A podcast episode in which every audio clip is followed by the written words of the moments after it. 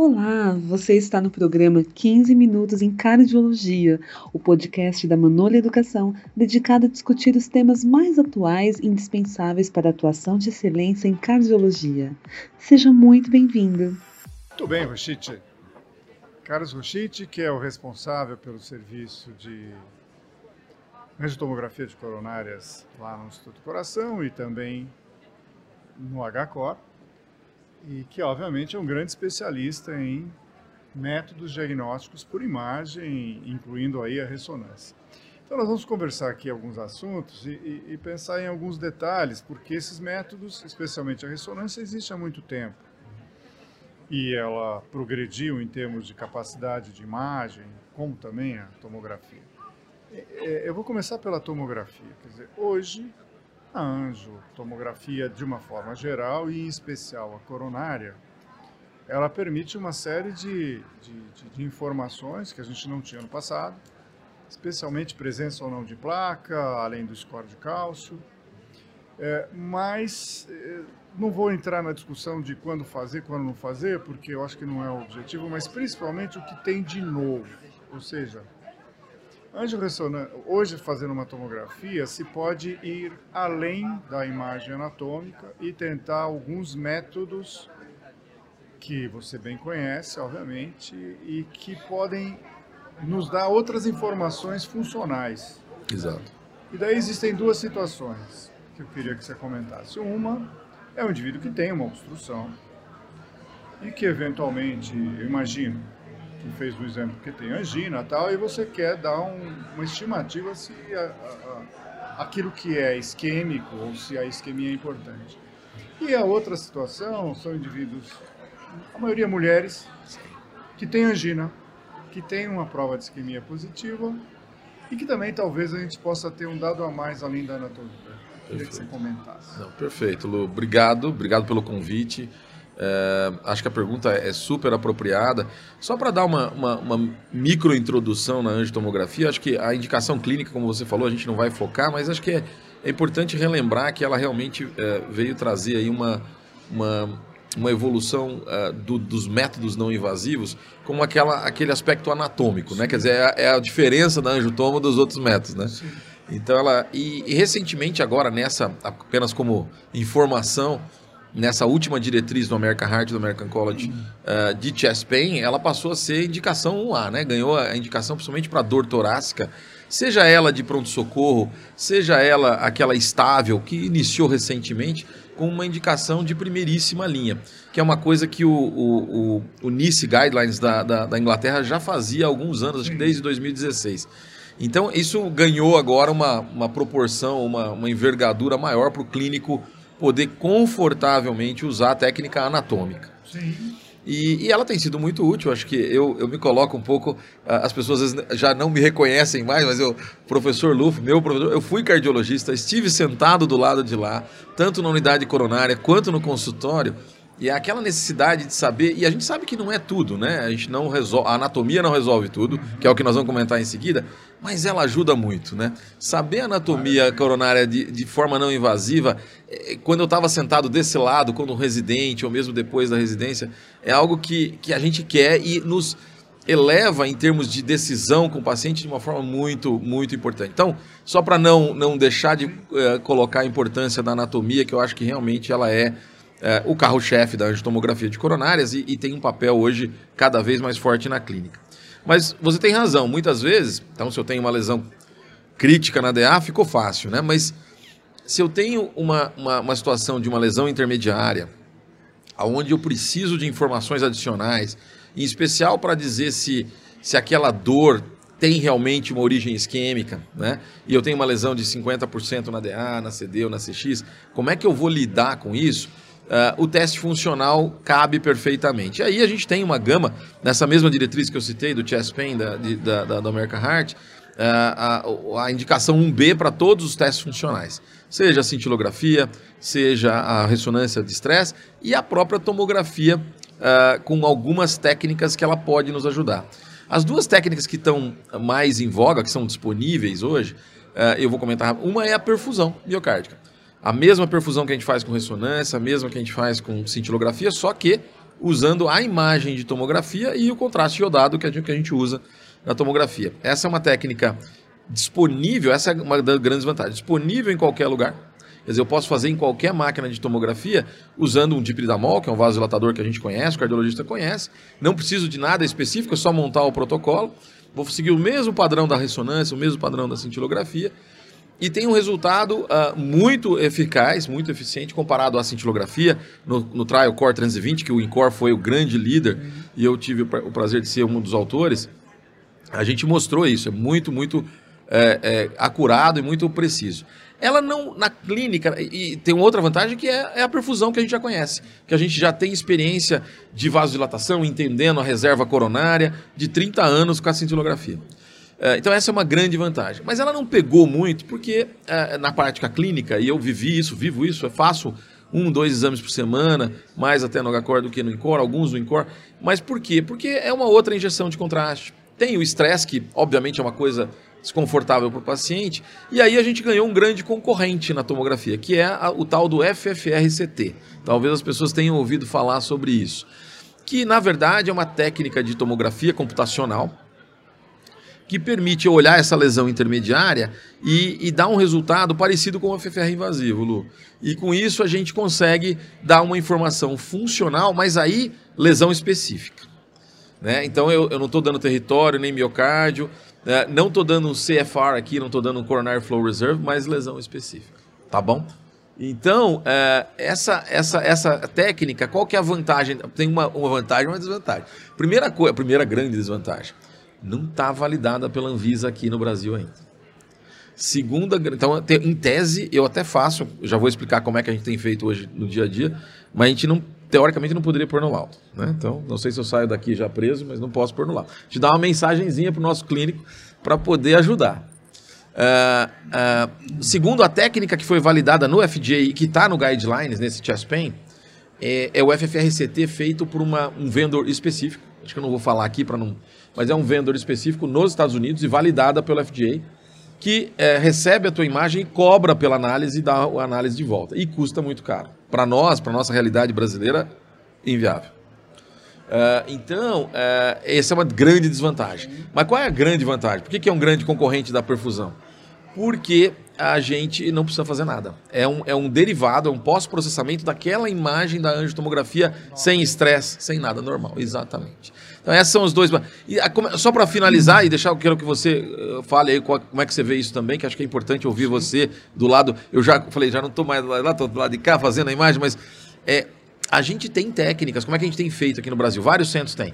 A gente tem alguns softwares que são softwares, não é o da Heartflow, mas são softwares usando inteligência artificial, machine learning, que são de pesquisa, entre aspas, e que a gente tem acesso e consegue usar. E o resultado é parecido com esse software mais sofisticado validado no FT. É assim que a gente tem feito, tem tentado ajudar o clínico. Eu espero que num breve futuro a gente tenha isso validado. E isso não é mais, não preciso mandar a imagem. Está num console ali, num computadorzinho. Você mesmo. E a gente mesmo faz em 15 minutos. É isso aí. Desculpa, me alonguei muito. Sem problema. Mas rapidamente depois eu faço o comentário. Sim. E em relação a um indivíduo que. Porque eu acho que a angiotomografia, para mim especialmente, usa ela ajuda demais quando eu afasto a doença coronária. Perfeito. Eu vou explicar por quê. Isso mesmo. Porque eu, eu, foi o exemplo que eu dei. A mulher, que é mais comum, com dor no peito, uhum. com prova de isquemia positiva e vai para uma angiografia exatamente para você saber se tem. Porque doença coronária é 50% ou mais de obstrução. Se não, ela não entra na, na classificação atual de doença arterial coronária. Mas tem aterosclerose e a gente sabe de outros mecanismos que em muita gente levam angina, dor no peito. Então, tem como ajudar também para fluxo, porque aí não é questão de FFR, porque não tem obstrução, é, né? Exato, exato.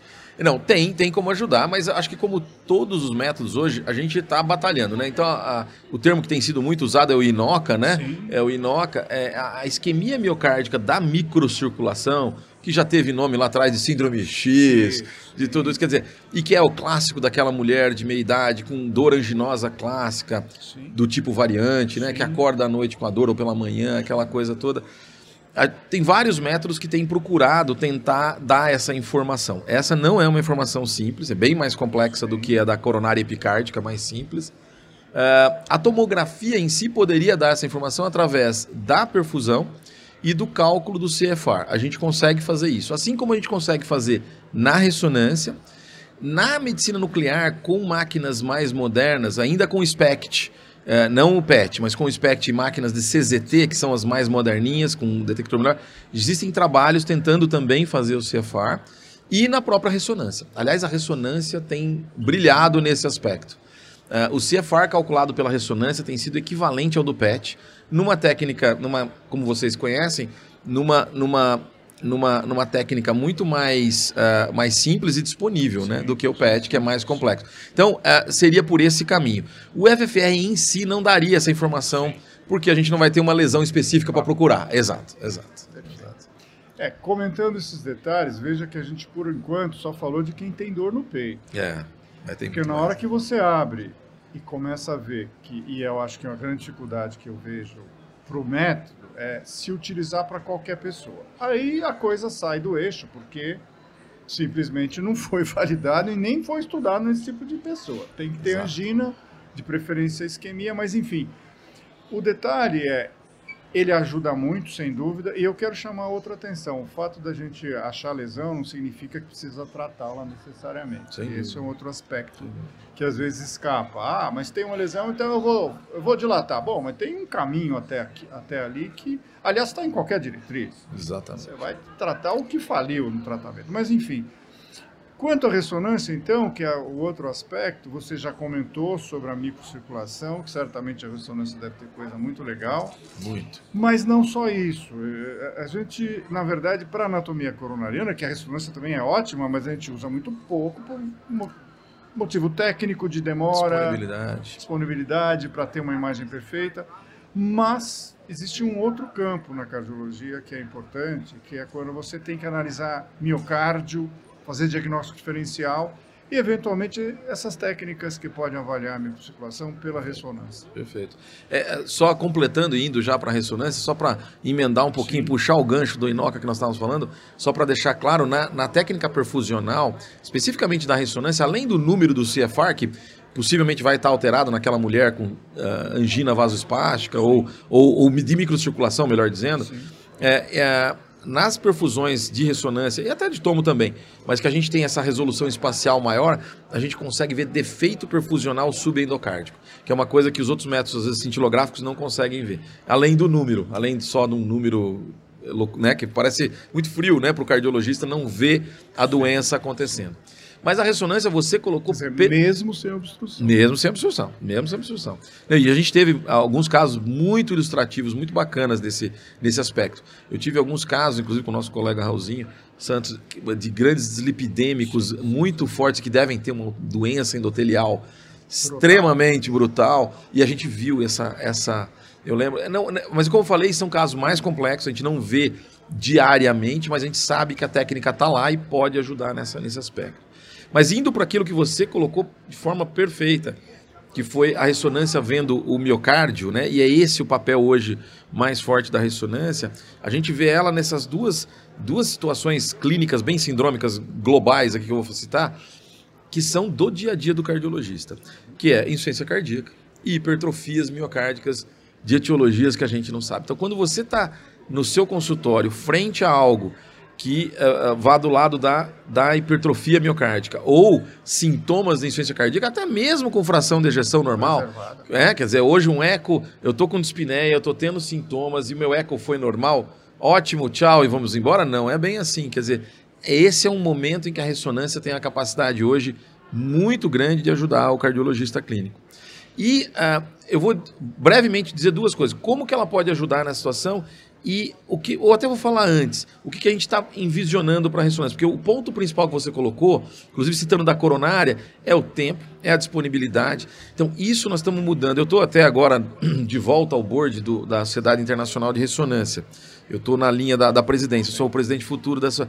E uma das discussões que a gente tem, inclusive a gente vai trazer palestrantes agora nos próximos congressos no Brasil, a gente está fazendo isso no mundo inteiro, é a, e já tem publicações disso, é a ressonância. É, que a gente, chama, a gente tem chamado de value-based ou é, ressonância eficaz. É uma ressonância que vai variar aí, mas a gente está falando, é aquela ressonância de 30 minutos no máximo, que englobe as técnicas fundamentais para dar as respostas que o, que o clínico quer, né? Isso, esse é o mais importante de tudo. Porque realmente aquela ressonância de uma hora e meia de exame. É, é, claro que, eu vou fazer um parênteses, existem situações clínicas que vão exigir exames maiores. Pacientes que não toleram fazer pequenas pausas respiratórias, etc. Mas hoje, com a tecnologia melhorando, o objetivo é que em pouco tempo a maioria dos serviços sejam capazes de fazer todas as ressonâncias num período de 30 minutos ou menos, e algumas ressonâncias, como por exemplo a avaliação de viabilidade simples, em 15 a 20 minutos. Então, um Muda exame muito. prático, isso vai mudar, isso, é, essa é a nossa batalha como sociedade hoje. Então nós vamos mudar aquela ideia da ressonância, o exame Duas difícil, horas. intolerável para o paciente. Então esse é o primeiro ponto. Então uh, eu quero que uh, quem estiver nos ouvindo aqui no podcast, Lu, entenda que a ressonância já tem. Porque uh, se eu falasse isso talvez 5, 10 anos é, atrás, eu estaria prometendo o que não dá. Hoje eu estou falando realmente uma coisa que vai acontecer. É uma questão de a gente poder é, treinar as pessoas, é, divulgar isso, de que isso esteja disponível. Então, isso é uma coisa super importante do, quem, do cardiologista que está nos ouvindo saber. A segunda coisa, que é a coisa clínica, é, tanto na IC, que a gente vai entrar na linha das cardiomiopatias, quanto na hipertrofia, a gente tem uh, técnicas hoje de ressonância que são muito úteis. Primeiro, a função ventricular, que a gente sabe que é padrão ouro. A própria medida das espessuras parietais, a gente não perde nenhuma área, que às vezes o eco é muito bom para isso, mas pode perder ápex, base, onde a, a janela cardiográfica pode falhar. A gente não perde essa medida da, da espessura. E algumas técnicas, a, o carro-chefe, o Real Stardio, né, que nos permite ver fibrose miocárdica, e é hoje linkada, associada com as técnicas de mapa paramétrico, aqueles, principalmente o mapa T1 e o cálculo do volume, que a gente chama de volume extracelular. Se traduz como aquela fibrose bem intersticial difusa que o realce tardio pode perder. Porque se tiver muito difuso, não tiver um laguinho, como costumo brincar, né? uma, uma ilhota de fibrose, e tiver muito, muito tênue, como se fosse uma rede de fibrose, o real tardio a imagem pode perder. Então, o real tardio junto com o ECV e com o mapa T1, hoje tem uma, um papel assim é, fundamental em detectar essa fibrose precoce. E na na cardiomiopatia, diferente da doença coronária, onde o cara tem angina, depois ele vai infartar, depois ele vai dilatar o coração e tem insuficiência cardíaca, aqui não. Aqui ele começa com a insuficiência cardíaca, Uh, desculpa, ele começa com a fibrose sem sentir nada, e quando ele tem insuficiência cardíaca, ele já está remodelado. Então, essa é a, é a, grande, a grande diferença entre doença coronária e cardiopata, onde a ressonância tem esse papel. Porque a, a, função vai ser normal, como a gente disse. Então, não basta ver a função aí. Então, se você excluiu doença coronária, você está na linha da IC, ou mesmo na linha da hipertrofia, um outro, só um parênteses rápido, não dá para falar tudo, que hoje virou quase epidemia, é a amiloidose, que é uma das hiper, hipertrofias, que não é hipertrofia, né? Mas é essa infiltração que cada vez mais comumente a gente detecta. Então, e aí, de novo, função vai estar normal e a ressonância com realce e mapa T1 vão conseguir te dar essa informação logo. Porque se você esperar o sintoma vir de forma muito florida, muito evidente, a gente perdeu um tempo precioso para o paciente, Lu. Perfeito. Eu acho que isso engloba aquilo que precisava ser dito, né? De coisas futuras e que estão muito próximas já e aquilo do, do, do, dia a dia mesmo. São métodos que nos ajudam muito em relação a miocardiopatias, realmente. É. Geralmente é um eco que pode ser normal, mas um bom ecocardiografista já aponta que tem Sem alguma dúvida. coisa errada. E outro detalhe, uh, não pode se esquecer da história. Porque se não tiver boa Sem história, dúvida. o resto vai ser errado. Não tem dúvida. Você me ajuda se você for um bom médico antes. Posso te dizer uma coisa? Eu vou, eu, você sabe que eu tenho muitos fellows, Sim. a gente é, geralmente, o esquema que a gente fala, faz o treinamento, eles preparam o laudo e vêm mostrar para mim Sim. o pré-laudo, que Sim. a gente chama, né? E eu vou ver as imagens e checar o pré-laudo. E eles começam, olha, doutor Chite, aqui tem uma, uma hipertrofia. Para, para, para. Eu mando na hora parar. Todos, Qual é a história? Quem é? Mulher, homem, qual é a história clínica? Por que, que veio fazer? Eu não olho a imagem enquanto não. Então, isso que você falou, Lu, é absolutamente verdadeiro, seja no consultório, seja do lado da imagem. Isso é fundamental. Acho que isso a gente tem que entender que Uh, múltiplos fenótipos vão ter significados ou fenótipos parecidos vão ter significados muito diferentes dependendo da história clínica. Perfeito, acho que englobamos todo o assunto. Obrigado, Carlos. Eu que agradeço, Lu. Muito obrigado. Foi um prazer estar aqui com você, bater papo. Esse papo foi gostoso. Você acabou de escutar 15 Minutos em Cardiologia, um podcast da Manola Educação. Obrigada por sua audiência. Visite nosso site e descubra os conteúdos, cursos e livros mais relevantes para a sua área. www.manole.com.br I know.